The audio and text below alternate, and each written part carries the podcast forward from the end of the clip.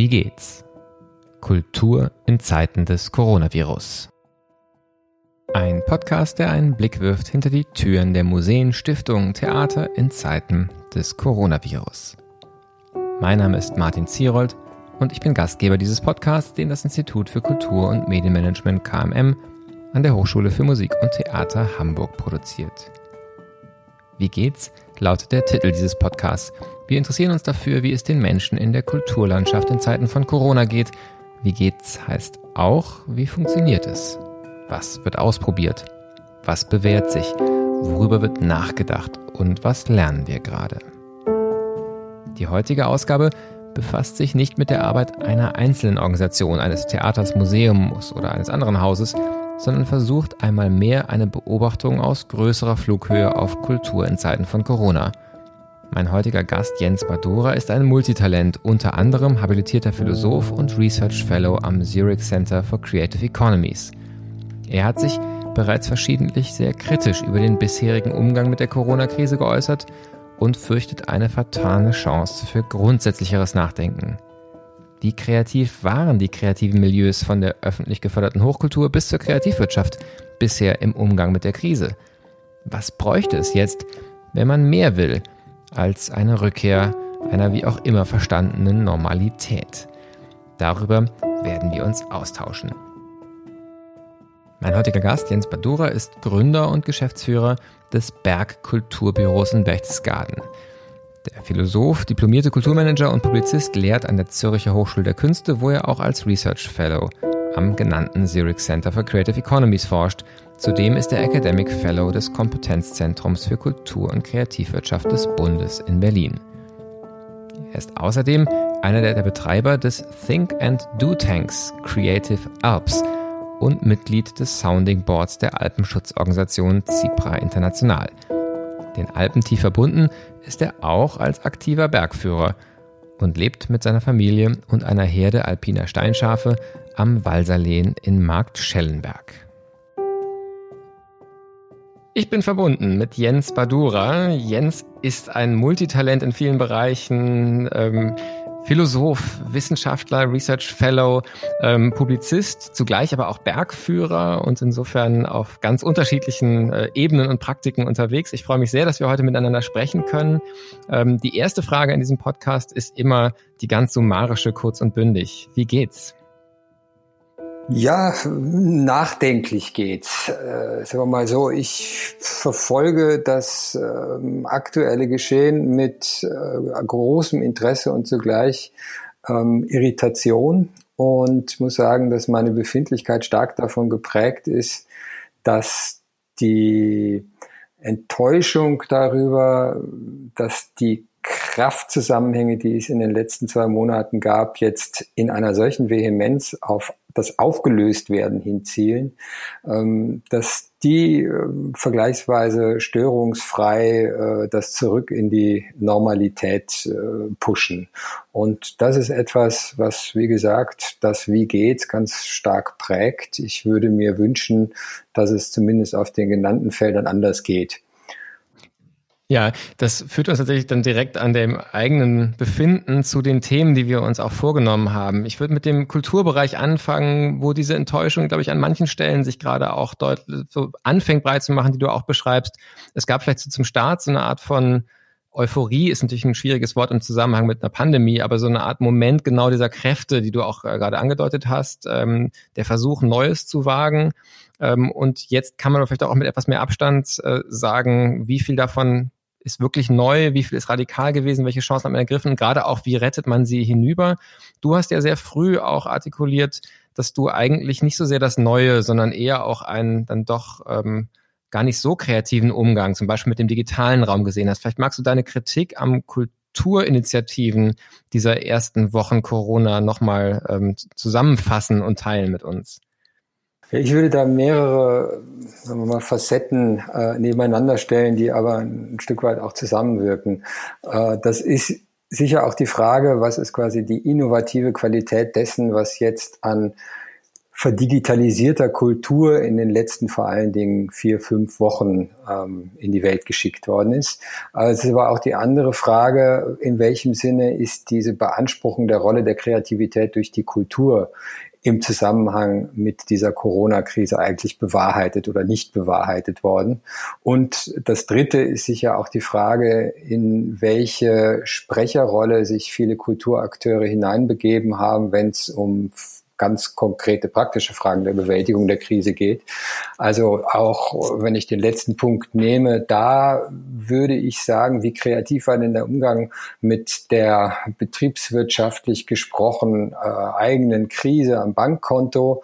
Da ist die, äh, ich es ist immer schwierig, das zu verallgemeinern, aber da ist quasi die Community doch relativ schnell auf das übliche, wir müssen gestützt werden, wir sind wichtig, wir sind systemerhaltend äh, narrativ aufgesprungen. Und äh, es kam dann so relativ viel Grütters-Rhetorik, aber ähm, weniger als man hoffen könnte, kreativer Ausweis durch Tun, dass es wirklich so ist, dass die Kulturakteure einen Beitrag dazu leisten können, wirklich etwas Innovatives aus dieser Krise heraus in den gesellschaftlichen dynamischen Zusammenhang hineinzutragen. Das wäre mal das eine. Das zweite zur Frage, wie kreativ, also dieses Wort in all seiner Banalisiertheit mal so genommen. Wie kreativ war denn eigentlich der Umgang äh, der Kulturszenen, sind ja mehrere, mit dem Medium des Digitalen aufgrund der Unmöglichkeit, die üblichen analogen Räume zu bespielen? Da wurde viel auch dann natürlich äh, in diesem Gestus äh, Sockenfabrikanten machen Socken für Sockenfabrikanten äh, im Gestus des äh, toll, was da alles läuft, toll, was da alles möglich ist, äh, gesprochen. Wenn man sich es angeschaut hat, muss ich sagen, dass bei vielen Dingen das digitale Medium eigentlich nichts anderes war als ein Transportmedium von ansonsten unveränderten Inhalten die eben auf diese Weise über Streaming-Verfahren, über YouTubes, was auch immer, die auf diese Weise konsumierbar gemacht worden sind, ohne dass ihnen aber eine Spezifizität des Digitalen angedient wurde. Und da denke ich, wäre es interessant zu schauen, wie es weitergeht, inwiefern quasi die ästhetische, spezifische Qualität von Digitalität im kulturellen Feld äh, aufgrund der Erfahrungen der letzten Wochen auch äh, stärker Raum greift. Äh, und dabei geht es mir nicht darum, dass man jetzt sagt, ah toll, wir versuchen jetzt äh, analoge Räume zu substituieren. Wir stellen fest, es ist günstiger. Interessant ist ja in dem Fall, dass manche Kulturinstitutionen ähm, quasi ökonomisch betrachtet besser funktionieren, wenn sie nicht betrieben werden, als wenn sie betrieben werden, weil die Produktionen teurer sind als der Erhalt der Struktur. Ähm, das, äh, das sind so Fragen, äh, wo ich mir erhoffe, dass es eine Nachbereitung gibt und dass es auch eine gewisse Aufmerksamkeit gibt. Erstens über diese Selbstbeanspruchung der Rolle des Kreativen, mit Blick auf die äh, Weise, wie man mit äh, digitalen Medien umgeht insgesamt, äh, aber auch mit Blick auf die Frage, welche Diversität von kulturellen Räumen und der Möglichkeit kultureller Raumnutzung gibt es eigentlich? Und haben wir da aus dieser Krise heraus Impulse bekommen, die es zu verfolgen lohnt? Und was heißt es, sie zu, zu verfolgen? Oder äh, ist jetzt jede Institution sowie jedes Unternehmen äh, erst einmal darauf aus, den Zustand äh, Status quo ante wiederherzustellen und so zu laufen, wie es vorher gelaufen ist. Ich glaube, das ist grundsätzlich die Spannung, die da ist. Aber nochmal quasi in Kurzform. Ich denke, dass die Selbstverständlichkeit, mit der, und da rede ich vor allen Dingen auch von der Kultur- und Kreativwirtschaft, das sind ja nicht nur quasi Theater äh, oder, oder Kunsthäuser oder was auch immer in der Art, äh, sondern es ist insgesamt so dieses ganze kreative Milieu, ähm, der Anspruch, dass man systemerhaltend sei, weil von dieser Seite her die wirklich kreativen Lösungen kommen, die die Gesellschaft weiterbringen. Da muss ich sagen, habe ich an anderen Stellen, Milieus, die sich nicht so benennen, äh, mindestens genauso viel kreative Aktivität erlebt, die wirklich sehr viel Dynamik beigetragen hat, die wirklich viel Räume aufgemacht hat, äh, wenn es darum geht, spontane Nachbarschaftshilfe zu organisieren, wenn es darum geht, extrem schnell über ähm, selbstorganisierte Netzwerke von, von äh, KMUs im, im ländlichen wirtschaftlichen Zusammenhang hier mit Gutscheinsystemen dafür zu sorgen, dass alle irgendwie eine Perspektive erhalten. Äh, da ist Kreativität am Start gewesen in Kombination mit einem konkreten weltverändernden Handeln, wenn man so will, äh, die ich ungerne äh, quasi abkoppeln würde von diesem Begriff äh, des kreativen Aktivseins äh, und umgekehrt die Frage stellen würde, wie viel kam aus dieser Front denn jetzt von der genuin sich selbst deklarierenden Kreativszene? Ja, vielleicht bleiben wir mal kurz bei dem Begriff des äh, Systemrelevanten, den ich in dem Sinne auch bemerkenswert finde. Du hast es ja sogar auch schon als Systemerhalt äh, ähm, ähm, formuliert das ist ja ein Begriff, der aus der Bankenkrise kommt und so ein bisschen geclaimed jetzt wird von der Kultur, die sagt, damals hat man die Banken gerettet, jetzt muss man uns auch retten. Es ist ja schon interessant, dass ein Bereich, ein Milieu, auch das sich normalerweise auch als Ort der Subversion, auch des, des, des radikalen Andersdenkens, Alternativen zeigens, auf einmal rühmt, systemrelevant im Sinne von systemstabilisierend zu sein und mit dem Argument Geld haben möchte.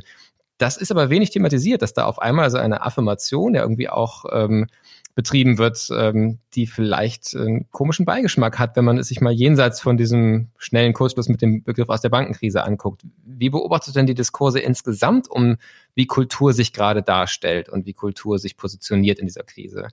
Ja, ich glaube, das hängt wesentlich von den Sprecherrollen ab, die man da nebeneinander stehen hat. Also diejenigen, die diese Systemerhaltens- äh, und Systemrelevanz-Rhetorik bemühen, ich sage ja Grütters Sprech, die sind häufig Vertreter von Institutionen. Das heißt, die sind äh, dabei, bestimmte Apparate auch ein Stück weit zu vertreten, deren Erhalt als Apparat sie im Sinn haben, aus nachvollziehbaren Gründen.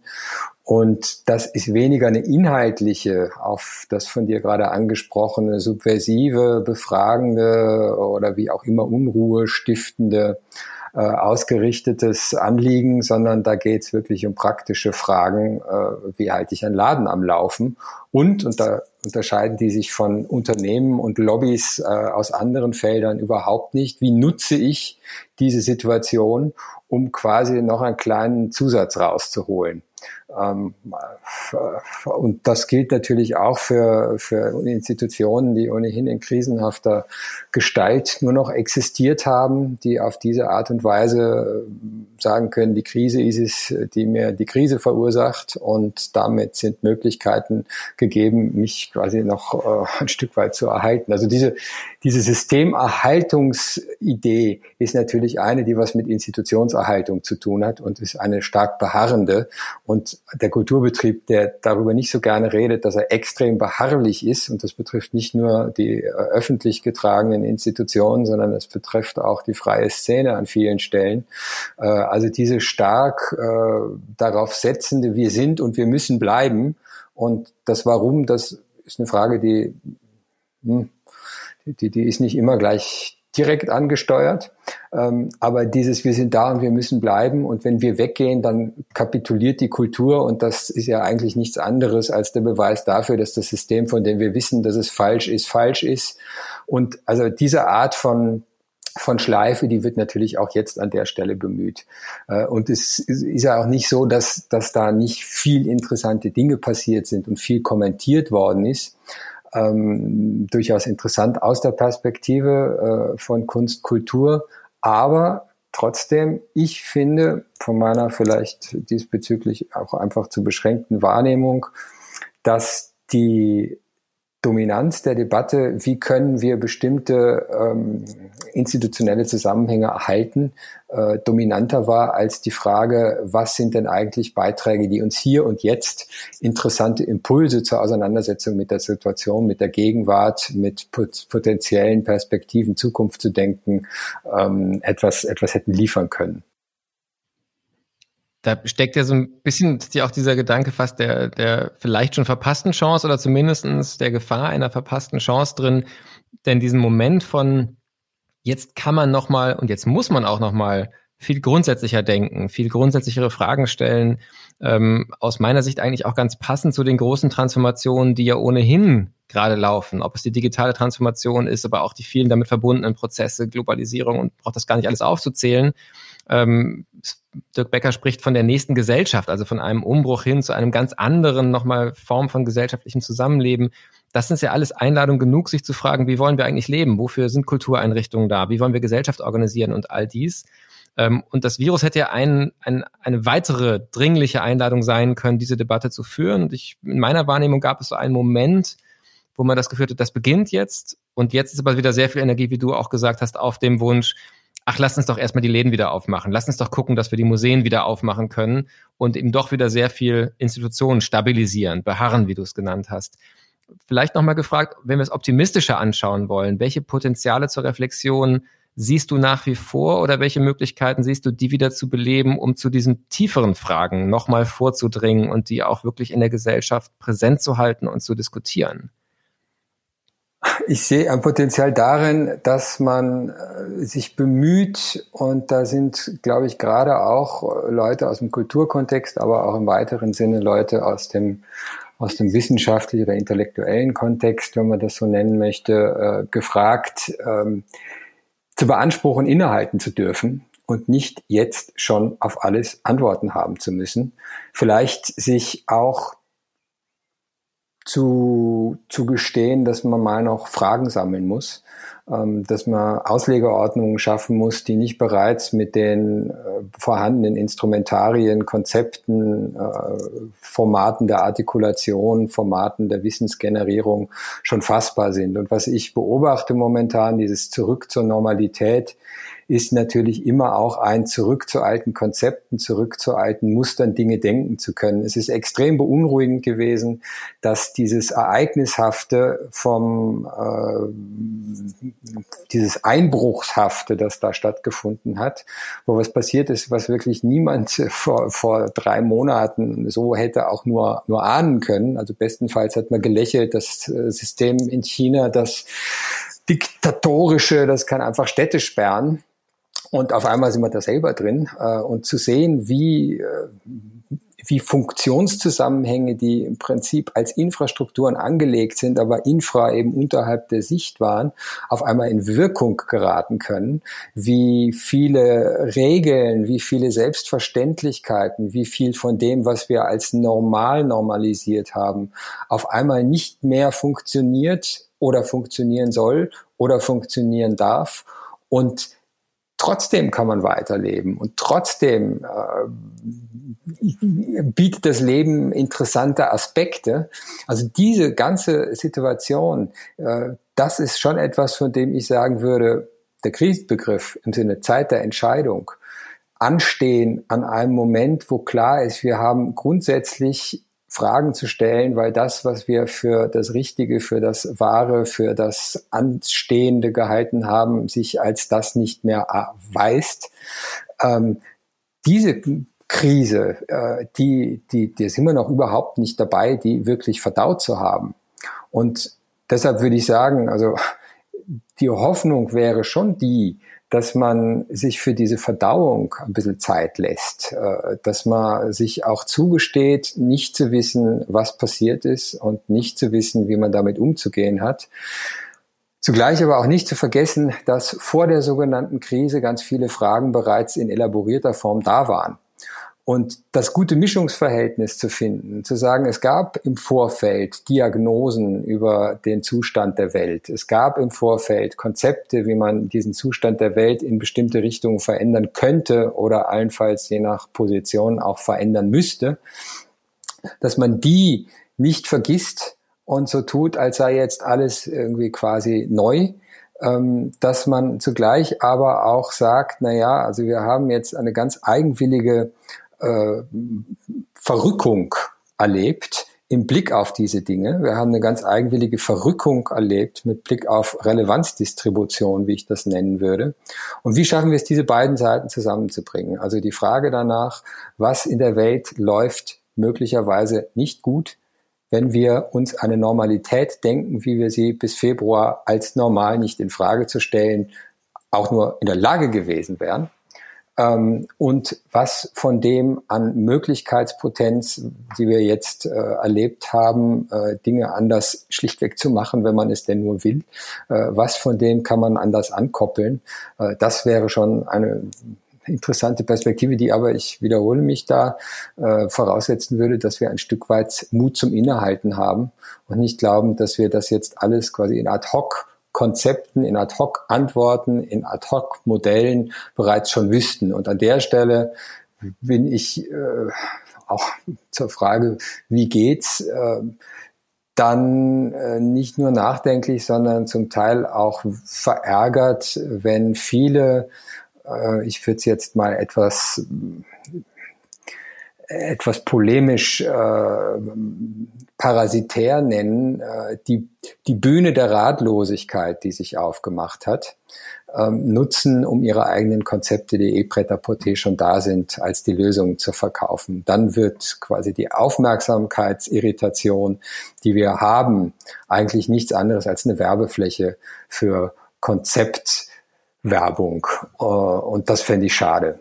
Da wäre das Potenzial, glaube ich, vertan. Insofern sich dem nicht sofort antworten können, stellen dadurch, dass man sagt, wir lassen uns Zeit, wir halten inne und wir testen mal aus, was, ob Denken vielleicht hilft dabei, äh, ob eine bestimmte Form von zurückgenommenem Diskurs vielleicht hilft, ob es vielleicht Möglichkeiten gibt, dieses momentan überpragmatische, instrumentelle, wir müssen es auf jeden Fall schaffen, den Apparat wieder in Gang zu bringen, auf das er rennt wie vorher. Also sich dem ein Stück weit zu entschlagen, äh, das wäre die Perspektive, die interessant ist, meines Erachtens wichtig ist, die ich aber sehr skeptisch sehe mittlerweile. Ja, also zu dieser Skepsis würde ich gerne auch gleich nochmal kommen. Vielleicht erstmal um deinen Gedanken nochmal ähm, sozusagen auf, auf eine, aus einer anderen Perspektive ähm, zu beschreiben. Ein Gedanke, den ich schon vorher in der Beschreibung dieser großen Transformation der Gegenwart immer wichtig fand, ist, dass wenn es eine Transformation ist, dann können eigentlich die alten Begriffe dafür nicht mehr tauglich sein. Dann müssen wir tatsächlich dahin gehen zu fragen, wie können wir eigentlich etwas beschreiben, von dem wir ja behaupten, dass es so anders ist, dass es uns zwingt, anders zu denken und wie kommt es, dass wir trotzdem in den alten Begriffen, in den alten Methoden darüber sprechen. Das ist ja so eine Paradoxie, die man auch vorher eigentlich viel zu selten ähm, diskutiert hat, also auch zum Beispiel akademisch in der Frage von Methoden, von unseren Darstellungsformen diskutiert hat. Jetzt ist meine Frage tatsächlich ähm, in dieser Hilflosigkeit ganz ernst gemeint, wenn du sagst, wir sollten uns mal Zeit nehmen, uns genau dem zu stellen, dieser Komplexität zu stellen, dieser Krise zu stellen, nicht eine schnelle, pragmatisch instrumentelle Antwort zu geben, sondern Zeit zum Denken auch zu lassen. Ähm, wie konkret sieht das aus? Also was, was würde das bedeuten? Im Moment sieht man die Kräfte, die das sozusagen überdecken, die das verhindern, die schnelle Antworten fordern, die schon einen Meinungswechsel ähm, in einem ganz frischen Wissensgenerierungsprozess irgendwie äh, skandalisieren eigentlich als jetzt, wenn du A gesagt hast, bleib auch bei A, werd bitte nicht klüger. Das ist ja gerade die Situation, in der wir auch in der medialen Diskussion sind. Und da lässt sich natürlich leicht dieser Wunsch, fast wie ein romantischer Wunsch unterschreiben, es wäre schön Zeit zu haben, aber was wäre denn ein Akt des Zeitnehmens, den du für realistisch hältst und wer könnte den leisten? Also wird auch nochmal gefragt, welche Rolle könnten Hochschulen, könnten Museen, könnten Orchester, Theater dabei haben? Hast du da eine utopische Vision eines, eines Handlungsaktes, der das wirklich befördern kann? Mit Blick auf die Hochschulen ganz konkret fände ich einen sehr, sehr praktischen Akt, den zu sagen, wir machen schlichtweg mal ein Publikationsmoratorium einfach mal die Stifte hinlegen oder die Tastatur stehen lassen und sagen, wir setzen uns nicht dem Druck einer Deutungsproduktion aus, sondern wir überlegen erst einmal, was ist eigentlich nach einem sich setzen lassen des äh, Erfahrungskonglomerats, mit dem wir da konfrontiert sind, das spezifisch Interessante dessen, was passiert ist. Und dann macht man so etwas wie ein Mapping, das, und hier bin ich natürlich sehr romantisch, nicht getrieben ist von der Profilierung über die eigene äh, Track Records äh, Liste, ähm, aber ich denke, sich zu bemühen, und das ist eine Aufgabe, die an jeden äh, zu richten ist, der sich quasi in einem öffentlichen Feld engagiert oder äußert oder als Deutender oder als Kommentierender agiert, hier mal zurückzutreten und zu sagen, genauso wie die moralische Forderung zugunsten anderer äh, auf etwas zu verzichten, wenn es darum ging, bestimmte Freiheitsrechte oder bestimmte Konsumpräferenzen äh, anzuschauen, dass man hier vielleicht ähm, auch die Forderung äh, mal sich selber stellt oder die Frage stellt, ob man diese Forderung allenfalls als eine an sich richten wollen würde, ähm, mal sich zurückzunehmen mit Blick auf das äh, Erzeugen von einem Teil des vielen Rauschens, das gerade da ist. Ich fand es gut und viele haben das äh, gesagt oder aus vielen Beiträgen, egal wo sie herkamen, kam das hervor, dass, dass dieses Element der Ruhe, der Faktor war, der vielleicht am meisten ähm, Ambivalenz erzeugt hat, weil er irritiert hat zunächst mal, weil diese Ruhe für permanent durch Rauschen geprägtes Empfinden äh, durchaus auch eine beängstigende Komponente haben kann, also zumindest eine irritierende. Zugleich aber auch äh, in eine Situation und in ein Weltverhältnis einlädt, in dem man sich gar nicht mehr zu wähnen wusste, äh, nämlich dass äh, Dinge allenfalls einmal so wie der Staub die Chance bekommen, sich zu setzen und man dann auf einmal eine andere Form von, von Klarsicht bekommt. Und äh, ich kann jetzt da nur quasi für meine Branche reden, aber da fände ich es ganz gut, wenn man sich wirklich bemühen würde, ein Stück weit innezuhalten mit der Logik der Überbietung von Kommentar- und Deutungsproduktion, die wir jetzt gerade sehen. Ähm, dann gibt's weitere Felder, also ich arbeite in äh, einigen Projekten, die zu tun haben äh, mit äh, so mal, neue Konzepte, neue Narrative für Tourismus äh, zu finden. Und da hatten wir, das ist ja in aller Munde gewesen, eine große Debatte bis in den Februar hinein zum Thema Overtourism, zum Thema, was macht der Tourismus eigentlich äh, alles kaputt? Äh, was ist das eigentlich für eine schwierige Praxis, die nebst äh, Flügen, die äh, in Wahnsinnsmengen stattfinden und entsprechende Klimafolgen haben, auch ganze Regionen äh, so weit betreffen, dass die Leute da nicht mehr leben mögen und so weiter und so weiter. Äh, wenn man sich jetzt anschaut, gerade aktuell die Diskussion über Grenzöffnungen, ähm, da scheint es so zu sein, als hätte es nie irgendeine Krise der Art oder ein kritisches Betrachten dieser Sache gegeben.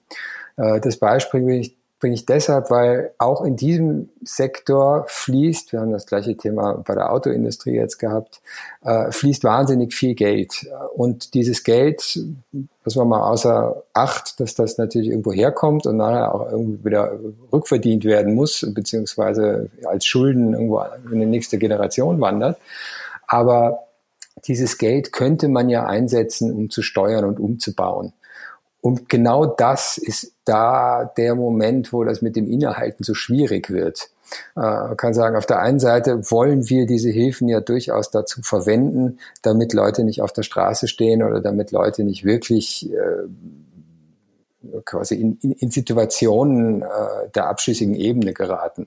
Auf der anderen Seite haben wir aber relativ klare Orientierungspunkte, wo wir uns wünschen, dass Gesellschaft sich hinentwickelt, dass Transformation von ähm, ökonomischen, äh, soziokulturellen Systemen stattfinden kann. Und wir hätten die Möglichkeit, steuernd einzuwirken.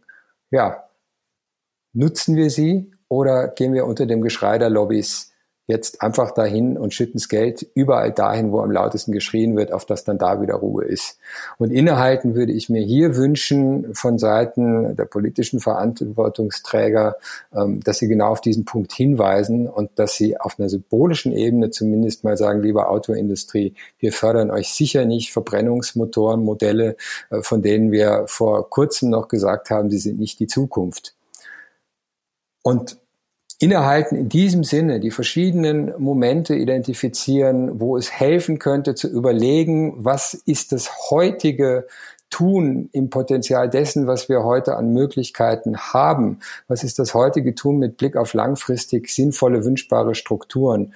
Wie können wir hier immer wieder neu äh, abstimmen zwischen wir müssen unterstützen jetzt sofort, wir müssen auf der anderen Seite aber auch schauen, dass wir so weit als möglich Dinge investieren in eine Richtung, die wir für sinnvoll halten. Das wäre für mich so ein Innehalten. Und da bin ich dann wieder bei der Kultur. Das Innehalten ist ja etwas, was äh, eine Haltung braucht, die ähm, ein Stück weit dadurch befördert werden kann, dass man irritiert, dass man produktiv irritiert, dass man produktiv aufzeigt durch Inanschauungbringung von unerwarteten, aha, so könnte es auch gehen. Möglicherweise ist das, von dem ich dachte, dass es der einzige Weg ist, gar nicht der einzige Weg, um es mal sehr plakativ äh, zu, äh, zu sagen.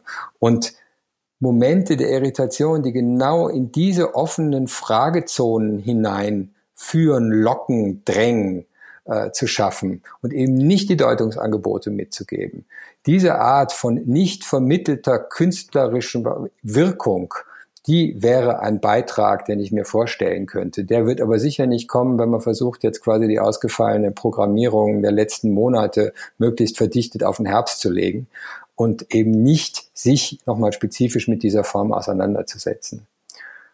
Das trifft, wie gesagt, Kulturbetrieb, das trifft aber auch die ähm, die Wirtschaft genauso. Auch da könnte man dieses Innehalten äh, einfordern und auch da bräuchte es die Räume der Verhandlung von solchen Fragen. Ja, da schließt sich ja für unser Gespräch so ein bisschen der Kreis zu dem der Kritik am Anfang an den eben sehr schnellen Bewegungen hin, einfach das, was eh geplant war, ähm, per, per Stream oder in anderen digitalen Formate zu übersetzen. Für heute müssen wir zum Abschluss kommen. Die letzte Frage in dem Podcast ist immer die Frage nach der Inspiration, was natürlich gerade mit dem Plädoyer nach äh, Langsamkeit, äh, innehalten, denken können, auch nochmal eine besonders wichtige Frage ist, was sind denn für dich Praktiken oder Räume oder Orte, in denen du in so einen Modus des Inspirierten, aber dann eben auch denken können und äh, Innehaltens kommst? Also einerseits ähm, sind das, ähm, was aber jetzt in der Tat nicht, für, also für meinen Fall nichts ganz Neues ist, aber ist das ein zeitweise sogar obsessives äh, Diskursverfolgen. Also schauen, wie, wie, wie entwickeln sich ähm, Debatten, an welchen Themen äh, machen sie sich fest, ähm, welche emblematischen ähm, Fragestellungen gibt es da. Also das ist äh, ein Stück weit sich surfend in der Gegenwart Art bewegen. Ähm, das gibt Inspiration, die sich ein bisschen unterscheidet vom normalen Verfolgen der Medien aus professionellen äh, Gründen. Insofern, als dass man da ähm, wenn man es zulässt, äh, sich ein Stück weit anschließen kann an, an das welterweiternde Potenzial von Übererregtheit. Also das ist eine Inspirationsquelle, äh, heißt konkret sich ein Stück weit gehen lassen äh, im Konsum von äh, Medien. Und Medien sind bei mir, da bin ich dann doch eigentlich sehr analog, vor allen Dingen Qualitätsprintmedien. Ähm, das zweite ist aber im Prinzip die Gegenbewegung, wo ich merke, dass äh, Sachen oder Gegenbewegung ist vielleicht das falsche Wort, ähm, es ist ein, ein, ein Rücktritt und äh, ich habe lang schon nicht mehr so viel ähm, Klassiker, ich werde jetzt von meinem Fach Philosophie gelesen, wie in den letzten Monaten.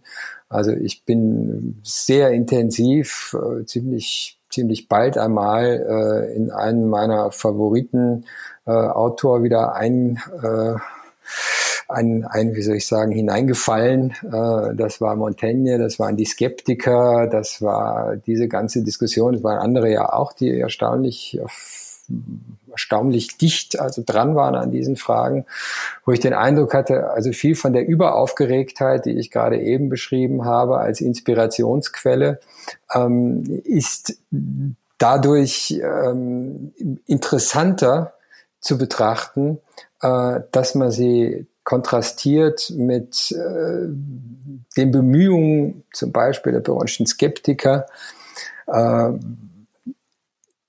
eben nicht den finalen Punkt, nicht die schnelle Antwort, nicht dieses, äh, ich muss jetzt sofort agieren und ich bin unter Druck und es muss ein Zustand erzeugt und dramaturgisch irgendwie fassbar oder inszeniert werden, äh, wo klar ist, dass keine Alternative ist. Also diese beiden Formen zusammenzubringen und zu sagen, aus der Skepsis heraus kriegt man so etwas wie ein fortlaufendes Gefühl, äh, sich in seinem Nichtentscheiden ähm, am rechten Ort zu fühlen und auf der anderen Seite mit diesem Überschuss an äh, Entscheidungsdruck umzugehen. Das ist für mich eigentlich das inspirierende Spannungsfeld der letzten Monate. Und also meine persönliche äh, kleine, ähm, wie soll man sagen, gute Vorsatztabelle enthält auch äh, Elemente zumindest dieses Teils, sich wieder etwas mehr mit den Klassikern zu beschäftigen, dafür Räume zu schaffen und auch in diesem Sinne innezuhalten dass man hineingeht und etwas hält, das in einem durchdachten Innen ist und nicht die ganze Zeit nur durchs Außen aufgewühlt wird. Das ist schon etwas, was ich mir persönlich hoffe, auch nicht äh, nach dem Rückkehr welcher Normalität auch immer gleich wieder ad acta zu legen. Vielen Dank. Das ist, glaube ich, ein sehr spannender Hinweis auch nochmal auf, auf lesenswerte Texte. Ähm, und ich habe fast das Gefühl, auch ein bisschen ein optimistischeres Ende, als äh, die Stimmung am Anfang war, weil darin steckt tatsächlich auch ein Moment des Umgangs mit der Situation, die zumindest sagen individuell ähm, zu einem ja, tragbareren Umgang auch, auch helfen kann. Vielen Dank für dieses total inspirierende und spannende Gespräch. Ich würde mich sehr freuen, wenn wir eine Idee, die es in diesem Podcast gibt, die wir noch nicht begonnen haben, aber demnächst beginnen werden, nämlich Revisited-Gespräche zu führen, also einfach zu schauen, wie ist es weitergegangen, ähm, vielleicht in einigen Wochen auch führen können und schauen können, wie sich die Hoffnungen, die du geäußert hast, ähm, materialisiert haben, hoffentlich, oder vielleicht, wenn nicht, was sich dann materialisiert hat und welche Normalität, ähm, auch welche Art auch immer, sich dann so langsam abzeichnen wird. Vielen Dank für den Austausch, Jens. Ja, vielen Dank. Das war die 40. Folge des Podcasts Wie geht's? Kultur in Zeiten des Coronavirus. Links zum Gespräch gibt es wie immer auf unserer Website www.wiegehts-kultur.de. Und bevor wir uns hier zu sehr an der runden Zahl 40 berauschen, machen wir nächste Woche einfach weiter mit Folge 41. Ich freue mich auf die kommenden Gespräche. Bis bald. Passen Sie gut auf sich auf.